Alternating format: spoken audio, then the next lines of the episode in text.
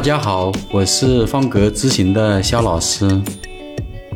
在上一期的节目里，我们一起分享了从管理者转变为经营者的话题。管理者管理别人，自我满足；经营者管理好自己，成就他人。本期的话题是如何养成良好的工作习惯。经营好自己的本质是养成良好的工作习惯。那么，如何来养成自己良好的工作习惯呢？我们经常会说“江山易改，本性难移”。大多数人明明知道吸烟有害健康，可是习惯使然，总忍不住的要想试两口。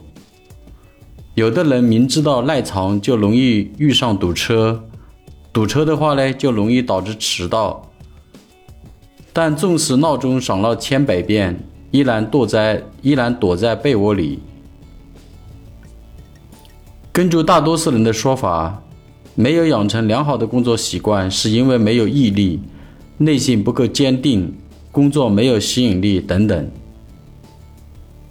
美国作家查尔斯·杜西格的《习惯的力量》一书中认为，习惯是我们大脑上两个部位决定的：新皮质和基底核。就是说，查尔斯·杜斯格打破了我们以前的对于习惯的经验的认知。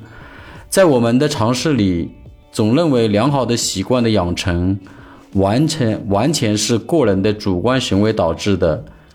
比如，有的人风雨无阻，从不迟到；也有的人拖拖拉拉，总是迟到；有的人非常勤快，当然也有人非常懒散；有的人信守承诺。而有的人呢，又常常开空头支票等等。当然，还有的人会说“光打雷不下雨”，啊，也是这个意思。查尔斯·杜西格认为，新皮质负责比较复杂的理性思考，啊，就是说我们大脑里面的有一种这样的一个，呃，负责这个思考的一一个一个呃部位啊，叫新皮质。那么呢，这个新皮质它比较消耗能量，那么基底核呢，就思考能力是不强的，它懒得去思考，那么自然的话，它的这个能量消耗就很低，这很就非常像那个多巴胺和内啡肽。多巴胺的特点就是获得满足感和得到快乐，而内啡肽呢，它的特点是付出的新陈的汗水和释放自己的体能。所以，人的一一些欲望得到了满足，那么体内就会分泌出多巴胺，于是就能体会到快乐和爽的感受。当我们做一些不乐意做的事情或者比较艰辛的工作的时候，我们的身体内就分泌出内分肽，感觉到不舒服，甚至会感觉到痛苦。所以，人们喜欢甜，人们喜欢甜食，啊，也喜欢睡懒觉等等，啊，不是不努力，也不是不自立。而是人的基因本身决定了人的天性就是好吃懒做、好逸恶劳。每当我们接触到新的一件事情的时候，新皮质会思考要不要做，应该怎么来做。而等到足够熟练，不需要专门思考的时候，新皮质就会把它丢给健能的基底核进行处理。所以，习惯养成的标志是。新皮质把这件事丢给了基底核，不用思考就能做。比如，我们刚刚学电脑打，我们刚刚学电脑打字的时候，我们的注意力就潜在被字根的这些事件上啊，当然甚至会找这个字母啊在哪个位置啊等等，就盯着那个键盘。那熟练之后呢，不用盯键盘了，就能一边打字一边想其他的事情了啊。所以的话，这就是一个习惯使然。当然，这样类似很多的这样的案例，比方说学车啊、学游泳啊、学吉他啊等等，因为习惯都不需要思考的事情，想要真正改掉它的时候也会比较困难。那么具体来说，当大脑认为一件事情是习惯的时候，它会记录三条信息，啊，我们也叫做这个习惯生成的三个要素。那么这三条信息形成的一条完整的习惯回路，第一是线索，就是在什么环境、什么情景下啊、什么情况下，啊，我们会用到这个习惯。第二个线，第二个就是行为，这个习惯包含哪些步骤，具体怎么做？那么第三呢，就是奖赏，做完这件事情以后会得到什么样的反馈？比如，我们有的人喜欢喝早茶的一个习惯，那么就会触发我们喝早茶的线索，就是早上起床后不太精神。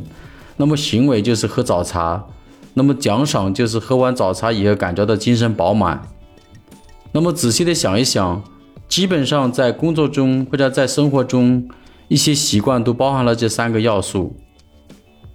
那么只要掌握了这个原理的话，理论上任何习惯都能被设计出来。你可能想不到，很多我们生活中看起来不可肤浅的习惯，包括刷牙。都是被刻意设计出来的一种习惯。一直到二十世纪初，全世界的人都还没有刷牙的习惯。有一家叫做北苏德的牙膏品牌告诉人们，吃完东西以后嘴里黏糊糊的，不利于牙齿的健康。那么这个就是第一线索。那么第二的话，用牙膏刷牙，这就是行为。那么牙膏里有薄荷油。刷了牙，那么这个口感就会特别清爽，这就是奖赏。于是，我们的习惯回路就形成了。人们一吃完饭就想着想着去刷牙，仅仅花了十年的时间，每个有刷牙习惯的家庭就从百分之七要升到百分之六十五。看到这个故事，我们就明白了吧？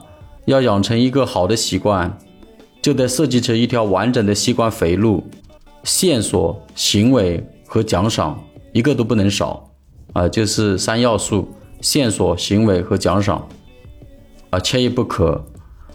我们之所以总是戒戒不掉坏习惯，养不养不成好习惯，往往是因为我们只关注行为，而忽略了它的线索和奖赏。要养成良好的习惯，你可以主动寻找触发它的线索，一般有五种：第一，固定的时间；第二，固定的地点。第三，情绪状态，比方说无聊、压力大等等。第四，周围其他人的表现。第五，之前发生的一些事情。不同类型的线索组合在一起，效果会更好。比如，我们如果想养成每周与团队成员一起养成学习的习惯，那么你就会有了固定的时间、固定的地点，感觉到学习的重要性是积极向上的一个状态。那么周围的同事也会来支持你。那么，只要坚持几周之后，你看到这些线索，你就会自然而然地准备起每周需要与同事们一起分享的知识话题或者管理工具等等。那么，如何给习惯设计成奖赏呢？奖赏分为两大类，一种是行为本身带给我们的奖赏，比如养成了每周一次与员工进行深度沟通，还要帮助员工解决一个难题等等。每周写一篇文章来表达自己内心的所思所想等等，还有一种就是自己给自己设定的奖赏，比如做做完一项工作就给自己一个小奖励，比如你每天坚持晨跑十五分钟，连续坚持五天，周六就给自己放个假，那么周六早上就美美的睡个懒觉。如果制定的周工作目标达成了。那么在周末的晚上，和几个好友在附近的小酒馆喝点小酒，来奖励周目标达成的行为等等。那么晨跑的线索可以是对肥胖的一种恐惧，也可以是健康身体的一个维护。而达成周工作目标的线索，可以是对目标未达成可能导致的降职或者减薪的一种恐惧，也可以是岗位支岗位价值输出的一个成果。